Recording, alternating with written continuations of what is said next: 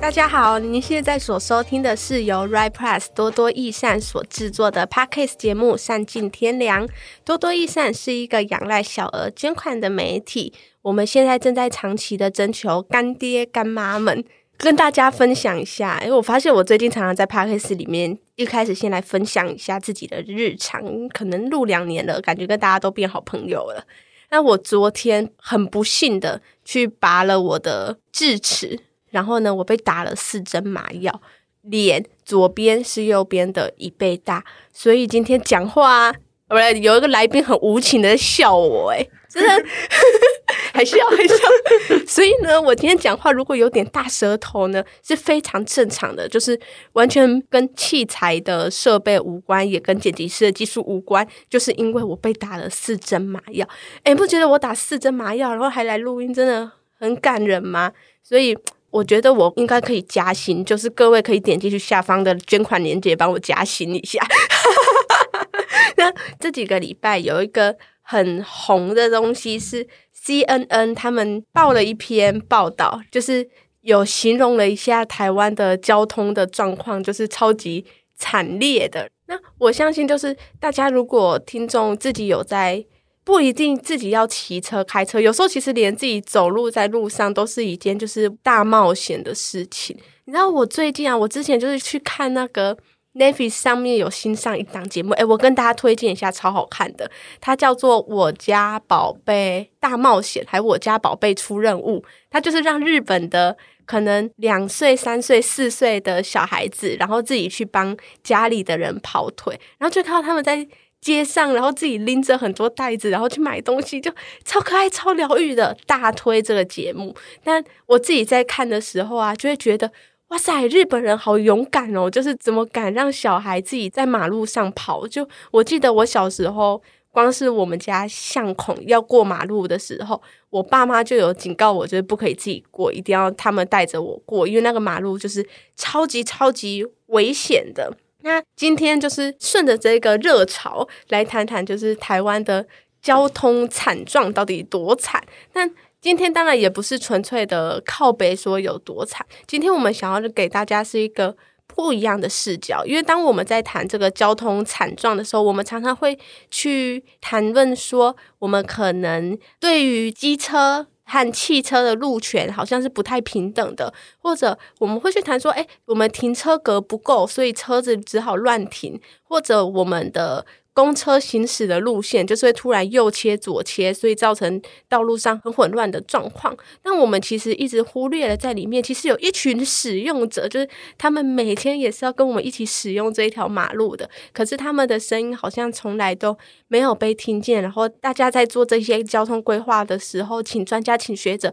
但却不会请这一群人。这群人就是我们的儿少。那也刚好就是 CRC 的国际审查到上个月告一段落了。那我们今天的来宾是文英佐。各位听众朋友，大家好。那如同刚才短短说到，最近刚好因为 CNN 的一个新闻节目，好像让大众比较开始关心到交通安全相关的议题。那我上一次来上这个节目是儿童节特辑，对对，因为上次大部分我们好像在谈学权，在谈心理议题，但是其实蛮多人会去关心，尤其是校园相关议题，因为其实学生、嗯、台湾的儿少很多时间都会生活在校园这个场域里面。嗯、那呃，其实有一个场域是我们常常忽略，就是我们要怎么从我们的住所。嗯就是连接到各个地方，不管今天是要去上学，嗯、你要去休呃，可能是、嗯、呃休闲呐、啊，你可能是今天要去呃拜访谁，不管是你可能是参与活动之类的，中间它都脱离不了一个交通的过程，就是它是在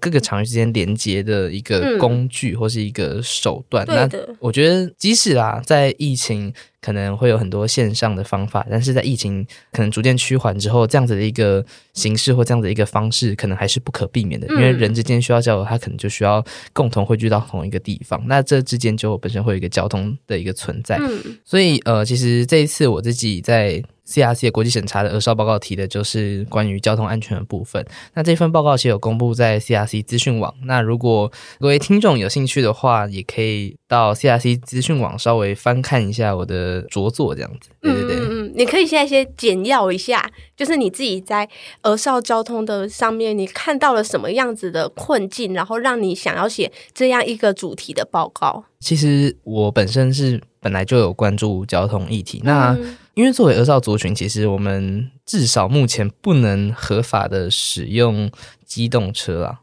嗯，所以其实大部分时候我的角色会处于可能是行人，或是使用慢车，例如说脚踏车的一个角色，或是大众运输。那我自己的观察是，台湾在这样子的一个交通政策底下，对于行人或者是一些慢车的规划是不太友善的，可能。还是会有一个情况是大公路主义的出现，就是我道路规划的本意是让车辆有效率的通过，但是忽略掉可能不能驾驶或不能使用机动车的一个族群这样子。所以其实这一份报告，呃，虽然是说儿少交通安全，但是我觉得主要还是会比较围绕在可能是行人或是非机动车的这些。运输方式上面这样子，嗯嗯嗯，因为其实像我自己国高中的时候，几乎都是以脚踏车来作为上下学的交通工具。然后虽然我在高雄，就是高雄的马路已经是大到一个跟台北比已经大到一个觉得很舒适的地步了，可是每当我上学骑脚踏车的时候，就是摩托车会从你旁边呼啸而过，然后你每次都会觉得自己差那一两公分，好像就要被撞死了。然后每天上学。尤其快要迟到的那时候，骑车又会骑得比较快，然后跟摩托车又会要在那边抢道，所以那时候就真的非常的有感觉的，在马路上骑，不管是走路或者骑脚踏车，其实都是一件很危险的事情。另一方面，也是像我们家以前其实也蛮爱骑脚踏车去运动的，但。就是除了某些特定的公园有设置自行车道以外，我们其实不太敢在一般的马路上骑自行车，因为我们会觉得，尤其还要惜家带眷，又有弟弟妹妹，然后可能又有比较年长的人，然后一起在跟。机车、汽车这样子抢道方面，其实都是非常心惊胆跳。然后更别提到了台北以后，我其实一次脚踏车都没骑过，因为我觉得在台北光走在马路上，我就觉得我生命受到了极大的危险。你知道，我刚在楼下等录音室要开的时候，然后我才在楼下大概两三分钟吧，就听到。那个我前面的那个车流按了喇叭，按了五六次不同的车，然后他们一边按，我就一边觉得很紧张，就觉得好像大家快要吵起来了。其实大家可能就是脱离儿少阶段的时候，可能比较难去想象，就是儿少其实上下学到底面临了多大的风险。但其实儿盟在二零一七年的时候有做了一份调查，然后呢，里面就指出有将近。两成五的额少上下学途中曾经差点被撞，一成三的额少曾经在上下学途中受伤，然后有六成的学童是觉得上下学的路途是危险的。而另一方面，我们也可以看到进捐文教基金会做出的调查指出，其实有七成的国小家长、五成的国中生、九成以上的高中生都同意要将交通安全的教育纳入课纲之中，但好像我们这一路长大以来，好像很难在学校里面接触到交通安全的相关的职能。我不知道英佐这边自己长大的成长经验中有没有接受到相关的职能过？其实，在交通安全教育这部分，尤其是近年来啦，在民团的推动底下，出现了一个。交通安全的，就是每学期四小时的这样子一个时数的安排，但是它实际上在落实会很吊诡，是因为它并没有排入课纲。那大部分课纲里面的所谓交通安全教育的知识是比较薄弱、比较浅薄，或是比较没有系统性的。例如说，它可能会出现在。国小的生活课本上，因为生活课本主要就是在教导教育阶段的孩子说要怎么在生活中去，可能比较有自己的能力去应对生活中所遇到问题。那在国中、高中，他们可能就会被放入可能是健康教育，或者是高中可能是健康与护理里面。那健康与护理或是健康教育这部分，比较着重在，例如说怎么处理事故伤害。嗯，比如说我今天发生事故的时候，我应该要怎么处理？或者是说，在国中的话，可能会讲到说，哎，怎么样的行为可以避免呃事故伤害的发生？但可能都短短的一两页而已，嗯、在事故呃交通事故这个层面。那最近这个四小时的东西其实是有别于刚才课纲所说的，但是这个所谓的交通安全教育四小时的时数，其实本身就引起了蛮大的争议。嗯，因为这其实是交通部和教育部一起开会之后决定说要用安排在弹性课程的时间来去安排这样子的交通安全。弹性课程是像比如说班会之类的吗？呃，其实弹性课程的范围蛮广的，那它。基本上就是不算在正式的，呃，呃就是等于给学校自己去想办法生出时间的感觉。对，就是比较偏向，嗯、可能会占用原本的弹性课程所需要上的一些或安排的一些时数，这样子，这样的情况是会发生的。嗯，那那时候我记得教育团体就是全教总，全教总其实就有出来批评说，嗯、政府用这样子一个方法去强硬的安排，而不是透过课纲审查委员会，就是课审会来做相关的安排，是很粗暴的。那对于教育的现场，其实是就是有点插手的感觉。那其实从这一点，我们就可以看出，整体的政府对于交通安全教育是很没有系统性的。嗯、我我想排就排。那即使被就是要求安排这个四小时，在实际现场的落实，呃，也是非常糟糕的。嗯，例如说，呃，常做的就是播影片啦，然后可能就是贴贴海报啊，或者是说可能会有一些。警察局啦，当地警察局来做说明或演讲，这已经算比较好，就是有请、嗯、呃，可能是警察局的人来做说明之类的。但大部分其实就是可能播个影片啊，然后大家写写心得，或者没有写心得。嗯，那其实，在现场这种东西的效果并不是很好哦。还有一种是所谓的艺术型的竞赛，例如说书法比赛啦、画画、嗯、比赛啦，希望可以透过这个。艺术这个媒介来传达交通安全的理念，但是如果这些儿少他本身就不具备交通安全相关的知识，我们又怎么期待他透过这样子一个媒介来传达正确的交通安全的一个意识呢？我觉得这个是蛮值得去探讨的。嗯、对耶，对就是让我想到，就是我其实国小的时候，我们学校就有班画画比赛，然后当时候主题就是交通安全，然后我就记得十个里面大概有九点九个都是。画一个人走斑马线，然后标题就说就是走斑马线很重要这样，然后好像我们对于交通安全整个的规划与想象，好像就只有走斑马线这一件事情而已，就是整个教育给我们的交通安全知识是非常非常的薄弱的，然后我们也。不太知道要怎么样，除了走斑马线之外，有没有什么样的方法可以去保护自己？或者，当我们今天是一个用路人的时候，怎么样可以给我们的下一代创造一个更好的用路环境？我觉得这都是非常。薄弱的。那刚才英卓其实有讲到的是，学校被强硬的安排这四个小时以后，很多好像都是以一些敷衍了事的方式来去想要去消磨掉这个时数。我记得我国中的时候，那时候虽然还没有强硬的安排四小时，可是为了就是因应教育部那时候说要宣导交通安全很重要啊，所以我们学校就放了交通安全相关的影片，然后。我们学校很神奇哦，他就不知道去哪里剪接了大概十几分钟的车祸大合集的影片，然后你就从那个影片看到超多人就是这样飞出去、飞过来、飞出去、飞过来，然后就是用恐吓教育跟你说，你去马路就是很危险，然后你就是不注意你就会受伤死掉什么的。然后我真的觉得我看完那个影片以后，整个。幼小的心灵大受伤害，就我后来想想，就觉得，诶，那根本是限制级的吧？就怎么可以给国中生看？就是虽然你可以明白学校的利益，应该是想要，就是觉得你们可能用讲的讲不听，想要吓吓你们这样子。但其实我觉得，那这个影片在没有一个很妥善规划的时候，好像也是一个很有时候就会变成不小心就吓到学生，但有时候又会变成可能影片就拍得很没料，就是那种。比话剧社演技还要烂的那一种，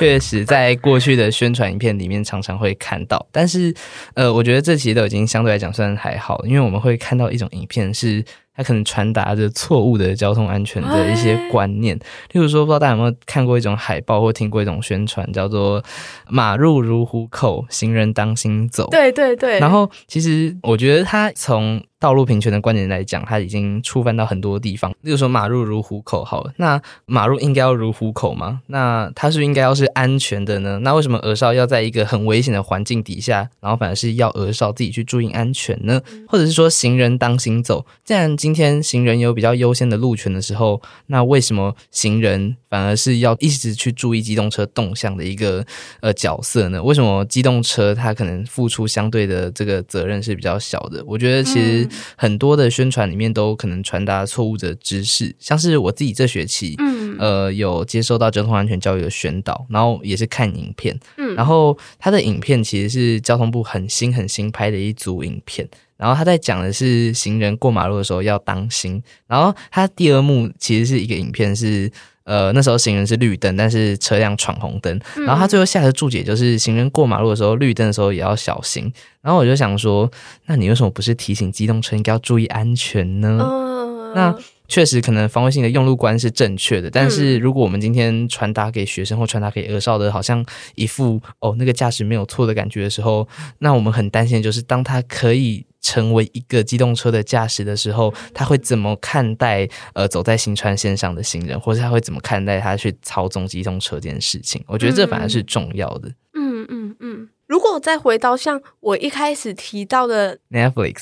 上的那一部很治愈人心的那个影片，就我们其实也常看到，当我们在谈台湾的交通安全教育的时候，我们常常就会拿日本来做比较，就是说，诶，你看日本的，好像从幼稚园、小学就会开始教你过马路要戴小黄帽，然后。会举一个小旗子，然后或者举手，然后左看右看，再这样过马路。就我们好像常常会拿日本的这一套的教育模式来跟台湾做比较。但以你自己在这个领域的观察下来，你觉得就是台湾和日本有没有什么样本质上的不同？就是为什么我们讲了这么多，要拿日本的教育来参考也好，做典范也好，或者做一个改进的基底也好，但好像讲了这么多年。好像也没什么样的改变。我觉得可能要先稍微分享一下日本的做法是什么。嗯，就是日本其实他们从国小就开始培养儿少自己去学校。嗯，那在台湾的话，我们可能会观察到一种情况是，家长好像不太放心。对，所以我就会选择那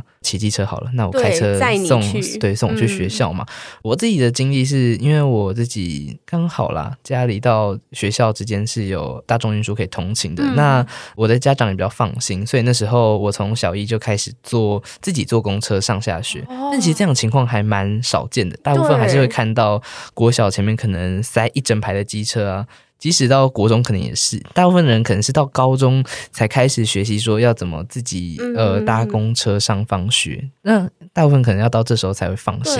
那日本为什么可以在国小开始就让学生自己练习走路上学这件事情？是因为他们有所谓的路队，就是他们会。呃，安排一定固定的路线，然后他们会在那个路线上面贴一些告示牌，例如说，它会有一个通学路的告示，然后它是沿路的，嗯、然后去提醒驾驶人说，哦、呃，这个路段上放学时间会出现小朋友，那可能要特别去注意。那除此之外呢，他们其实还会有所谓的通学巷概念。其实台湾最近也有出现啦，就是他们把可能是校园附近的这个街道封起来，嗯、呃，可能是没有人行道的地方，我把它封起来。那我在上放学时间，我就只提供行人来做使用，让让它的环境是比较安。安全的，再加上其实日本本身它的道路在做安排或设计的时候，大部分其实都会有人行道，大家可以稍微使用 Google 街景去玩一下。嗯、对我都会说玩一下，就会发现其实日本的人行道相对来讲跟台湾来讲是很普遍的。嗯，那扣合到台湾，其实我们就会发现。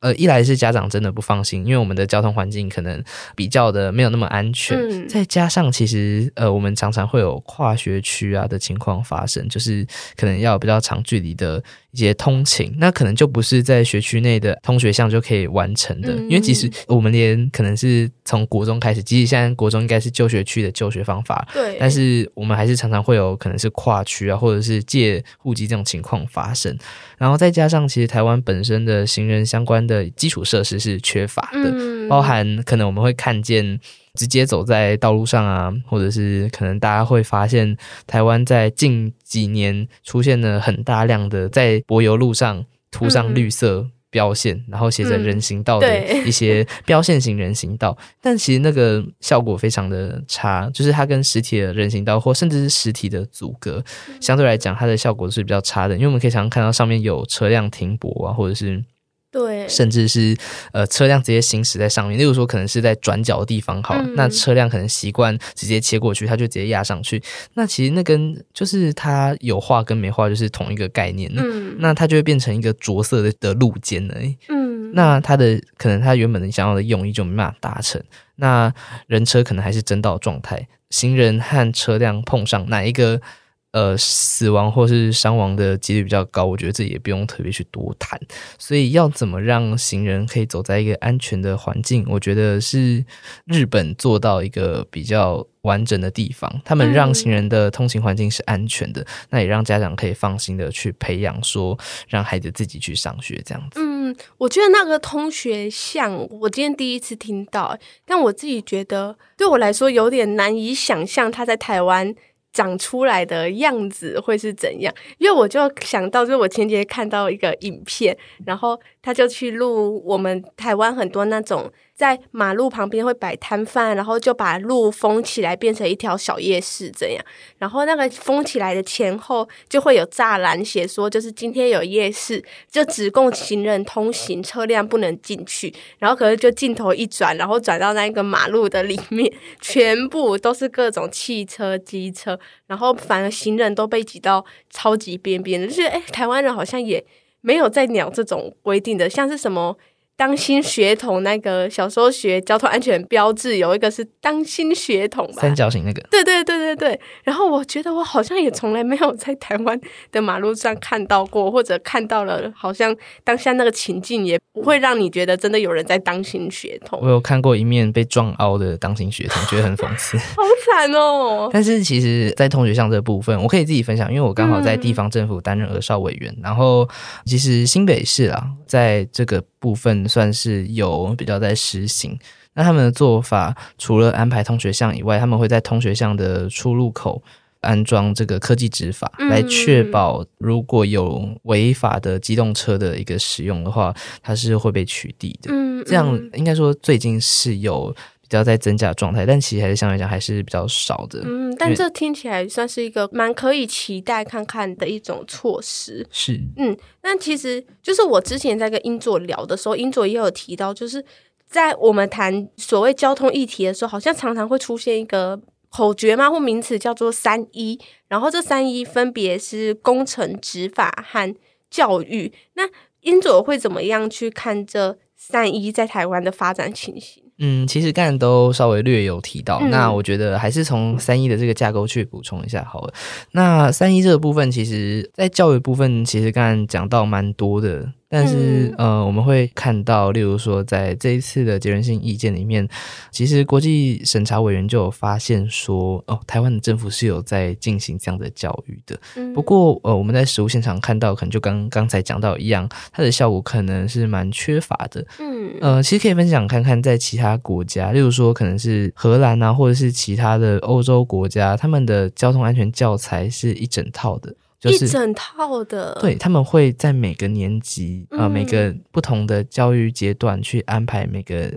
学龄的儿童需要去学习、熟悉到的一些知识，包含可能有一些国家它的机动车的考照年龄比较低的话，嗯、他们其实会在更早期就开始进行一些相关的教育，这样子。那从工程的部分来看的话，其实我觉得日本算是一个。以国情比较接近，然后环境又比较相同的情况底下，嗯、算是做的比较完整、比较完备的一个地方。但是，其实我们提可能会提，例如说荷兰啦。主要还是在提荷兰，嗯、荷兰在交通工程这部分是非常明确，然后非常完整的。他们有一整套的规划措施，他们几乎每一条道路，小到乡村的道路，大到可能是首都是阿姆斯特丹的每一条巷道里面，可能都是有人行道，即使它可能并没有那么的宽，但是它都一定会有实体上面的阻隔。嗯、那大部分也是街道两侧都会有这样子的，而且人行道上面应该不会出现什么变电箱或者是路灯，就是。是需要闪躲的一些。确实，他们的这个人行道相对来讲是更完整的，包含人行道的断面。人行道断面指的就是呃，人行道在呃，就是我们假设把人行道横切，然后我们去看它的时候，它的完整度有多少？嗯、那如果大家有走过台湾的人行道，就知道可能上面突然一个电箱，一个电灯，对，然后可能在一台机车违停，然后，然后走几步瓷砖就突然凹下去，对，可能就可以玩踩地雷这样子。对，常有这样的情况。对对对，所以呃，其实这样情况，工程这部分，荷兰是一个很好的参考对象。当然，国情可能稍有不同，不过我觉得在面对零死亡或者是交通安全这个方面的愿景，我相信是一样的。那荷兰可以有机会或有办法做到，那我相信我们一定也有一个办法。那在执法这部分的话，其实呃，我们可以从日本可以看到，其实他们针对可能是酒驾啊或者是一些违停的违章车辆的一些罚则或罚锾是高的，是会有吓阻效果。嗯、但是在台湾，可能大家就抱着侥幸心态，反正我试试看，我累积多违停，累积几次，可能就那个罚锾，它可能都比那个我去停停车场累积起来的钱还便宜。对、嗯，那大家可能就有这样心态，想说，哦，那我违停。成本比较低的话，那我当然违停啊。但其实它是在制造一个外部成本，就是它只是把成本转嫁到其他人的身上，嗯、因为它可能会导致交通事故。那交通事故的处理其实很耗费成本的，因为可能包含伤亡啊，包含各类型的赔款赔偿啊这些的。那所以在执法这部分，我相信呃满街的违停或者是一些比较。粗劣的机动车的驾驶技巧，或是即使讲行人啦，可能在闯红灯啊，或者是不遵守号志这个上面，我觉得大家应该都看到了很多。嗯、那呃，我觉得这想要扣合到另外一个是驾训制度，嗯，就是例如说德国的驾训制度，他们就会有很严格的，你一定要去上驾训班啊，才能去取得驾照，即使是机车哦，嗯，他们都需要去上驾训班，然后这个驾训班呢，他会安排。很长一段，然后是固定的一个课程，一定要去学习，然后他才能取得一个考照资格。嗯，那通常考取驾照这个过程是要花近可能要半年，可能要一年左右的时间。嗯，对，相比台湾来讲，它可能是要很长的一个时间的。那呃，他们考驾照的钱也不便宜，因为包含他的驾训班买的是一个很长期的一个驾训的一个训练，嗯，所以它本身的金额就非常的。高昂这样子，那他们的驾训制度是完整到他们在，例如说考照的时候，他们是因为台湾很很常的一个情况是原厂考照，不知道大家有没有经历过，就是教练告诉你。那个后视镜对到那个那棵树的时候，嗯、哦，方向盘打到底，对，但是我转两圈半，对对对对之类的。但是可是、嗯、可是到道路上不会有树给你对啊，所以觉得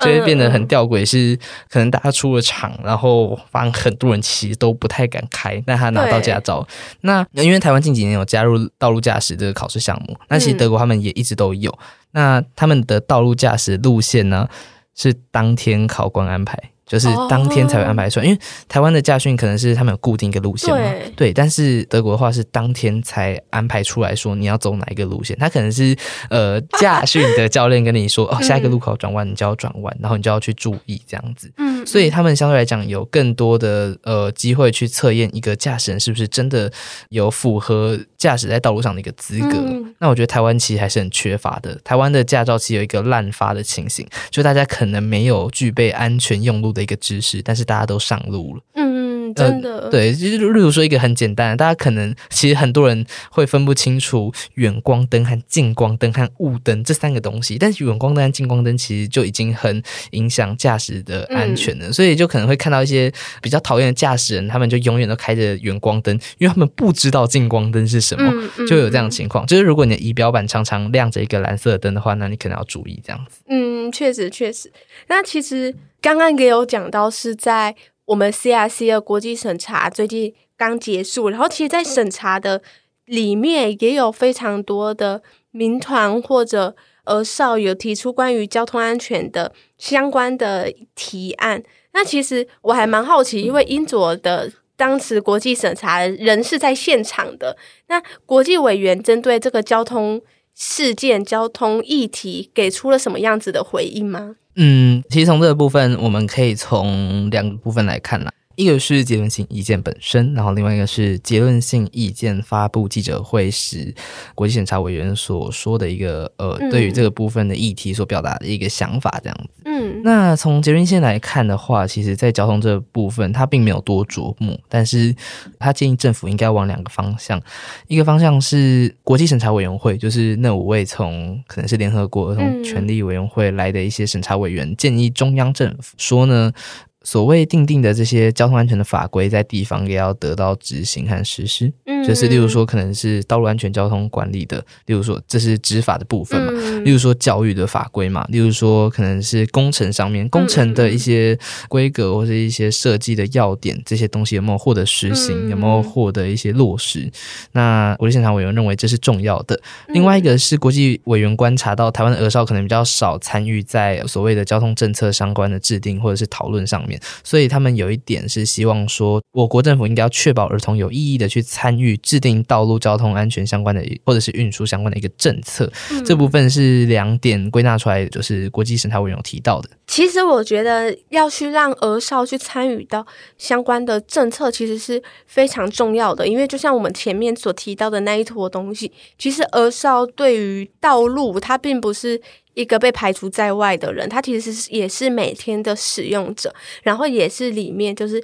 目前的生命威胁的，或者我们讲生存发展权受到非常大的威胁的一群人。那其实我们刚刚讲，比如说我们想要去让儿少参与制定政策，听众朋友可能会想说，诶，那儿少是不是又要进去？市议会啊，是不是又要去研读很多很复杂的什么交通安全处罚条例之类的东西，去研读法条，去制定法条，这个才叫是参与嘛？其实不是的，就是我们国际审查委员其中有一位人底，他其实在后来有一场演讲有提到，就是所谓儿少参与的制定政策，在他们推行的。不同国家推行的下面，其实有非常不一样、非常多元化的样貌。比如说，有的国家是拿乐高，然后请儿少，就是小朋友们自己去组合出来他们想要的城市的模样，他们想要道路的宽度，道路到哪里，然后又可以接什么样子的公共设施，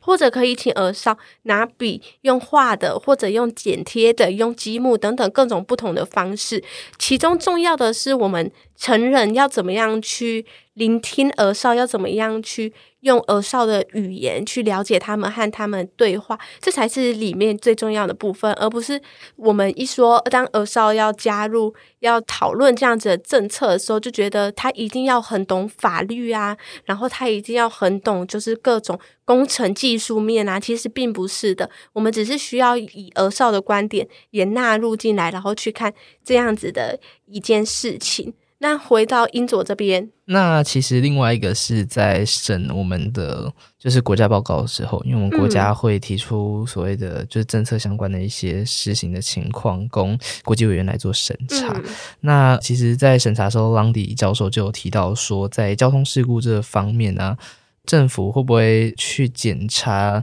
儿少上学的路途是否是安全的？嗯，那他其实有提到这部分，其实他关注的也是在讲，就是我们刚才有前面有提到，例如说日本他们可能会从小就开始培养啊，嗯嗯，那台湾可能从可能是执法工程或是教育的方面都很不完备，导致儿少可能没有一个安全的上学路这样子，这样子一个情况，其实国际委员都有观察到，所以他们其实在最后也有提出刚才提到的这个结论性意见这样子。嗯，嗯，嗯，那就是讲到学校周遭的环境设施，其实我好像有听到别的儿少伙伴有说，不知道大家记不记得小时候上下学的时候，都会有导护志工在学校的四个角落，就是可能临近马路的地方，会帮忙指挥交通，然后护送学童上下学的安全。但我记得最近好像教育部有发文下来，然后想要取消吗？导护这样子的一个制度，然后最近好像在。儿少圈里面也引起了蛮多的讨论。那英佐自己有关注到这样的事情吗？确实哦，有一份公文在讲的是，就是教育部希望各级学校应该要把学生导护这个东西，即使要保留啦，也应该要是在校门里面安全的地方。嗯、学生导护指的是学生担任导护哦，纠察队那一类的。其实学生导护的样态蛮多元，嗯、例如说有一种是在可能是马路边举旗杆去挡车的啊，或者是有一些是指挥的等等的。那教育部希望这些东西都应该要到校门里面，校门以外的都应该要撤掉，这样子。哎、嗯，可是校门里面没有车啊。对，所以这是这封公文比较吊诡的地方。我们不确定教育部想要撤到校园里面是在撤什么意思，但是 其实这个部分是有原因的啊，它是有一个缘起的，也不能说缘起，就是在去年十月，高雄凤翔国中的一个导师哦，他在进行交通导护，是导师哦，交通导护的时候被一台车这个撞击。那在我上次看到新闻，应该是两三个月前，他都还是昏迷的状态。对，所以那时候教育部就开始召集各方，然后想要来讨论说，呃，学生和老师去担任交通保护这个部分是应该要好好的去检讨一下，这样子。嗯嗯、那在今年的时候就确定，今年大概是暑假底吧，就确定了。就是禁止学生去担任导护这样子一个角色的这个公文就出来了，嗯、但是在各校执行其实并没有很确实。嗯，所以他的初衷其实是想要保护学生的生命安全，避免再有学生被车撞这样子的之类的事情发生嘛。对，它其实一方面是落实这个生存权啦，嗯、就是生存和发展权嘛。另外一方面是免受任何形式的剥削嘛。嗯、因为我们可以预见的是，其实道路本身是一个相对来讲是呃高风险的环境。嗯、那我们当然不应该让鹅少暴露在这样子的一个环境底下。对，嗯、但其实好像在执行上面，就是也是各校有非常奇葩的因应方式嘛。没错，就是嗯，哩哩啦啦那内功。那我自己的学校是他们很乖哦，怎样很乖？他们很棒，嗯，他们因为其实教育部这份公文。嗯，应该是说国教署发公文到，因为我们是私立学校，他是教育局管，嗯、那他发给教育局，那教育局函转到学校时间比较长一点，那其实是开学前三天还四天才收到这一封公文，但是我们学校就呃立即的去遵照了公文上面的一个指示，然后立即的把我们学校的导护学生导护撤掉了，嗯、然后变成家长来做导护工作。那我们姑且先不论家长导护这件事情是不是安全的，嗯、那我想要先来谈谈看这一封公文实际上落实的情况，因为我刚好帮忙处理到一件事，我应该可以直接讲校名没有关系啊，就是我们的台北市立第一女子高级中学。北一女的情况是这样子，呃，他们有一个东西叫荣福团，然后他们就是专门帮忙做交通导护相关的一些工作，这样子。那他们呃那时候收到这封公文，并没有撤销这样子的一个导护的机制，嗯，那学生还是要站在校门口去做协助交通相关的导护。那那时候其实有校内的学生去写了反映给教官室，那那时候教官室给的回复是说，他们认为这样子安排是安全无虞的，所以他们就维持了这样子的一个任务编组。那其实我收到之后，因为他是一个我一个朋友啦，嗯，然后那时候我收到之后，我就想说，那送市长信箱看看，看教育局那边的回复会是什么。那教育局的回复是说，他们听到学校回复说，他们认为他们的安排是安全无虞的，嗯、然后但他们回复说，学期末会在交通安全委员会。就是学校会有交通安全委员会上面会进行这样的一个任务编组的讨论，嗯、但其实他就很明确的违反韩文了，为什么还要等到学期末？嗯、那这件事其实他之后就被清明协爆出来，台湾青年民主协会了，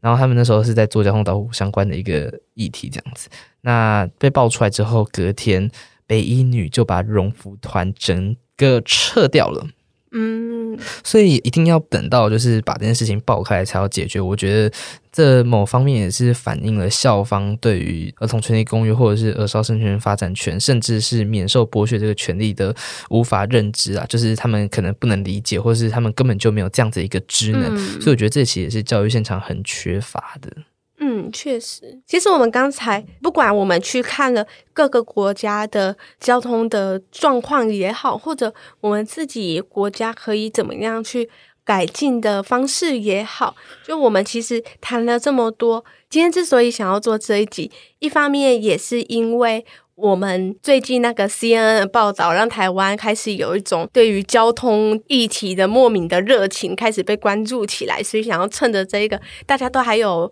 在关注的时候，跟大家聊一聊这个很重要的议题。另一方面，也是因为就是其实，在台湾在谈交通议题的时候，其实儿少的声音好像一直没有出现在我们谈论的这个交通议题的里面。不管是从教育、工程之类的各种地方，其实我们好像都很难去纳入儿少的参与，但其实啊，如果我们去看一下卫福部的统计数据，我们可以发现，未满十八岁的儿少死因中，因为交通事故而丧生的儿少，就占了该年龄死亡人数的三十四 percent，而且已经连续多年成为儿少的主要的非自然死因。那交通对于儿少其实一直以来都是我们生活中的蛮大的一种威胁。我们也很希望我们能够透过这样子的节目去聊一聊台湾交通到底出现了什么样子的问题。也希望在开始改善相关交通的做法的时候，能够纳入更多儿少的意见，听听儿少的生活中，